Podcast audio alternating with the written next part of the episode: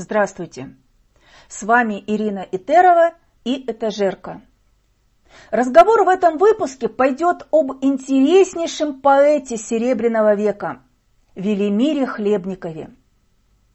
Виктор Владимирович – настоящее имя поэта. Поэт, прозаик, теоретик, один из основоположников кубофутуризма – ключевая фигура русского литературного авангарда. Еще раз, еще раз, я для вас звезда.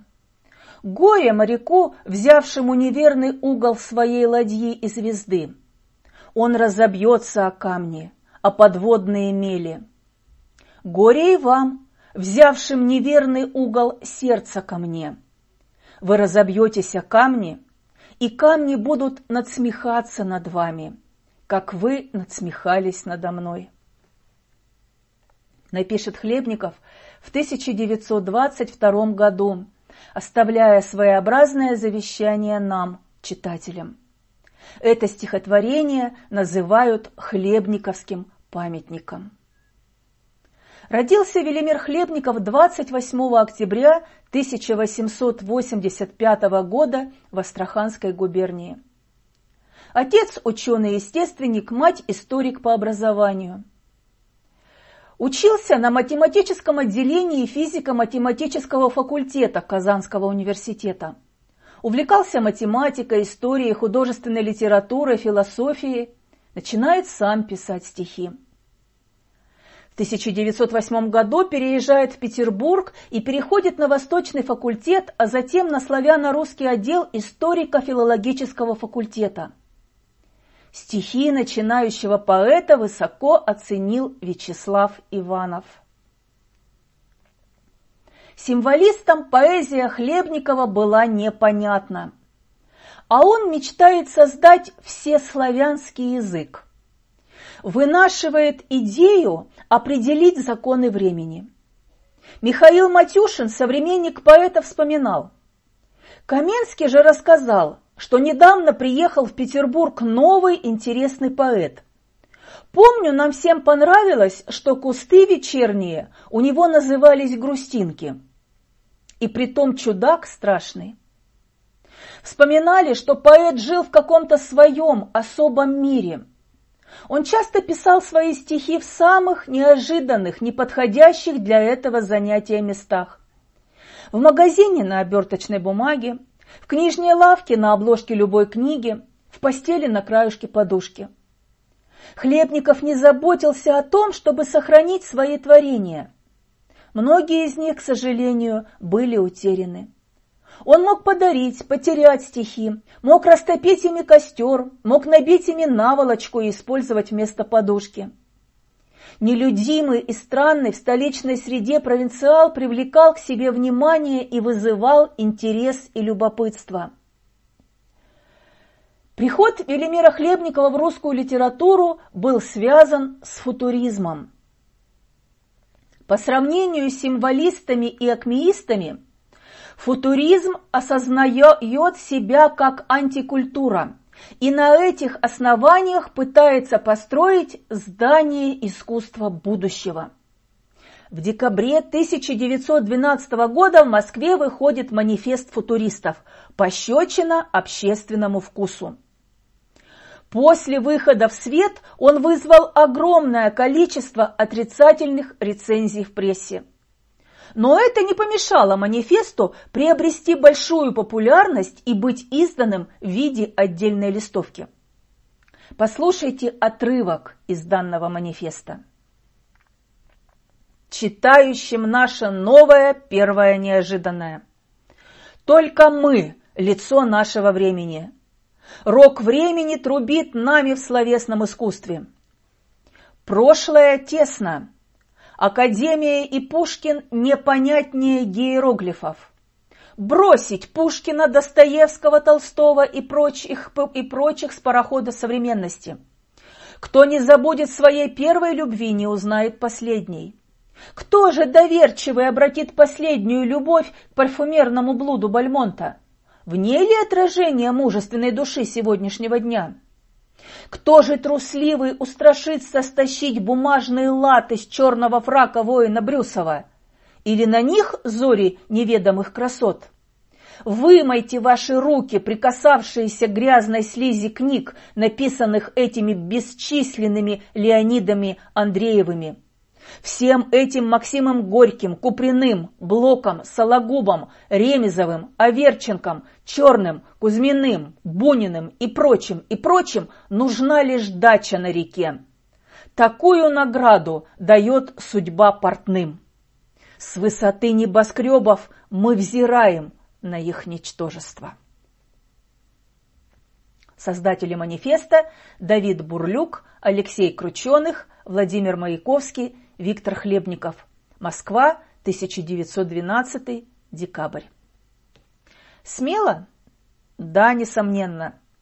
Эпатажно? Конечно.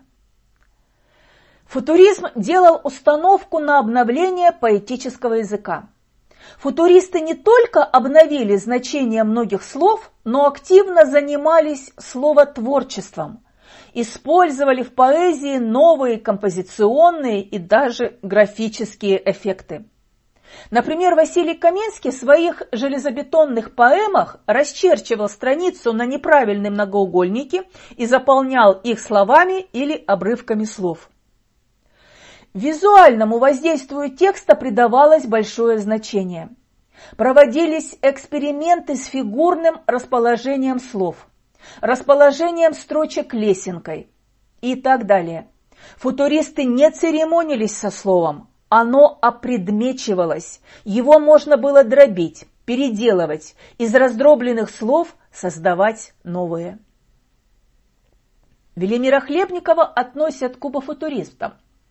Кубофутуризм принято считать результатом взаимовлияния поэтов-футуристов и живописцев-кубистов – Одно из самых известных стихотворений Велимира Хлебникова «Заклятие смехом». Это результат сложного эксперимента. Поэт использовал префиксальные и суффиксальные возможности языка и из одного слова, корня «смех», создал похожее на языческий заговор стихотворение.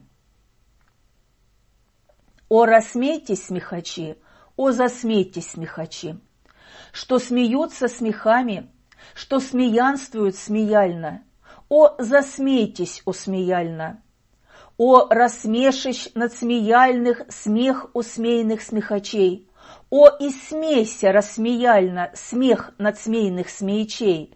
Смеева, смеева, усмей, а смей, смешики, смешики, смеюнчики, смеюнчики, о, рассмейтесь, смехачи, о, засмейтесь, смехачи.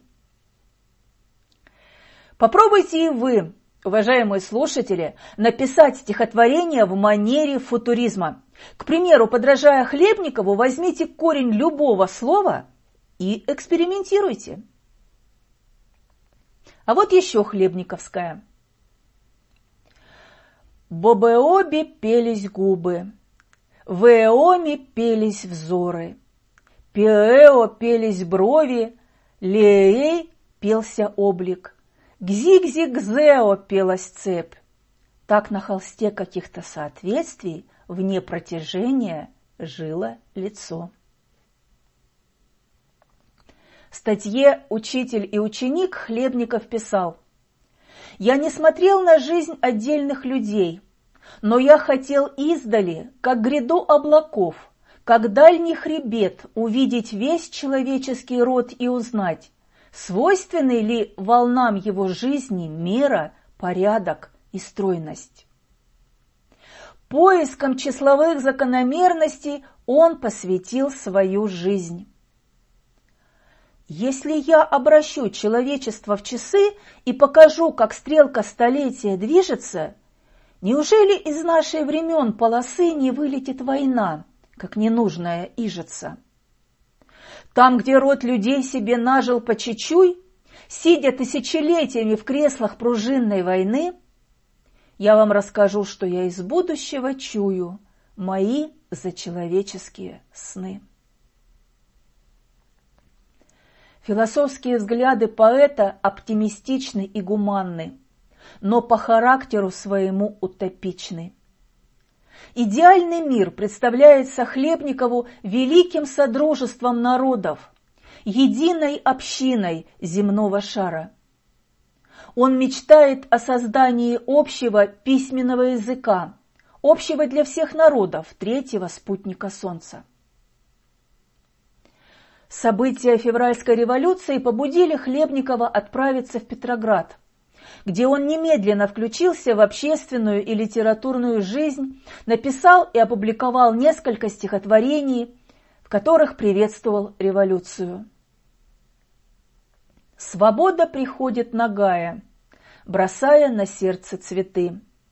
И мы с нею в ногу шагая, беседуем с небом на «ты». Пусть девы споют у оконца меж песен о древнем походе, о верноподданном солнца, самосвободном народе, напишет поэт. Всю жизнь Хлебников неразрывно связывал поэзию и науку. Увлеченный математикой, он пытался предсказать будущее в своих произведениях. И порой ему это даже удавалось. Как принято считать, в своем произведении «Взор на 1917 год», которое было написано еще в 1912 году, Хлебников, согласно своим исчислениям законов времени, предсказал падение государства. Как человек, глубоко озабоченный неизвестностью будущего – в 1916 году Велимир Хлебников пытается создать общество председателей земного шара. Согласно задумке поэта, это международное общество деятелей культуры, которое должно было состоять из 317 членов и осуществлять идею мировой гармонии – Такая поэтическая утопия Хлебникова хорошо олицетворяла его стремление покончить с войнами и бедствиями, сплотить людей и привести их к мирной жизни. Эта идея получила отражение в его воззвании председателя земного шара, написанного весной 1917 года. Стоя на палубе слова над государство звезды, и не нуждаясь в палке в час этой качки, мы спрашиваем, что выше?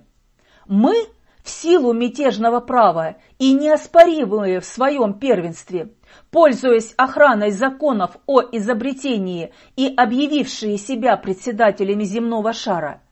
Или вы, правительство отдельных стран прошлого, эти будничные остатки около боин двуногих быков, трупной влагой коих вы помазаны, восклицает поэт. Велимир Хлебников свято верил в свое предназначение. И когда ему предложили пройти обряд посвящения на пост председателя земного шара, поэт согласился. Позже, узнав, что это всего лишь розыгрыш, шутка, он был расстроен. Вновь его не поняли. И с ужасом я понял, что я никем не видим, что нужно сеять очи, что должен сеятель очей идти. Хлебников в отчаянии признавался сам себе в том, что он, готовый конструировать судьбы человечества, не может изменить к лучшему даже свою собственную судьбу. Детуся, если устали глаза быть широкими, если согласный на имя браток, я, синеокий, клянуся высоко держать в вашей жизни цветок. Я ведь такой же, сорвался я с облака, много мне зла причиняли за то, что не этот, всегда нелюдим, везде нелюбим. В 1921 году Велимир Хлебников написал несколько поэм о революции – в них отразились надежды, связанные с революцией, которая должна была принести людям свободу и справедливость. Воплотить утопические идеи поэта создать города будущего, где воцарится всеобщая любовь и духовное возвысится над низменным и пошлым. Но в то же время в поэмах звучат ноты глубокого недоумения и разочарования человека, увидевшего, что борьба за новый мир сопровождается насилием и жестокостью, крушением гуманизма и общечеловеческих ценностей. В 1921 году поэт напишет «Люди, утопим вражду в солнечном свете – в плаще мнимых звезд ходят, я жду, Смелых замыслов дети, смелых разумов сын. Николай Асеев вспоминал о поэте. В мире мелких расчетов и кропотливых устройств собственных судеб Хлебников поражал своей спокойной незаинтересованностью и неучастием в людской суетне.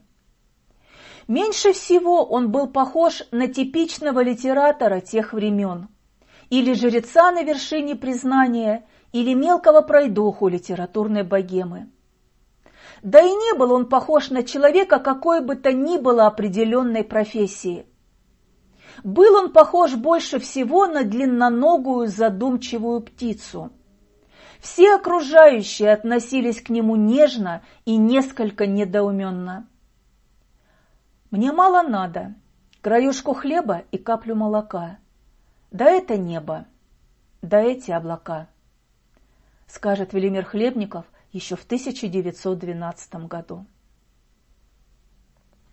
Умер поэт 28 июня 1922 года. Когда умирают кони, дышат. Когда умирают травы, сохнут. Когда умирают солнца, они гаснут.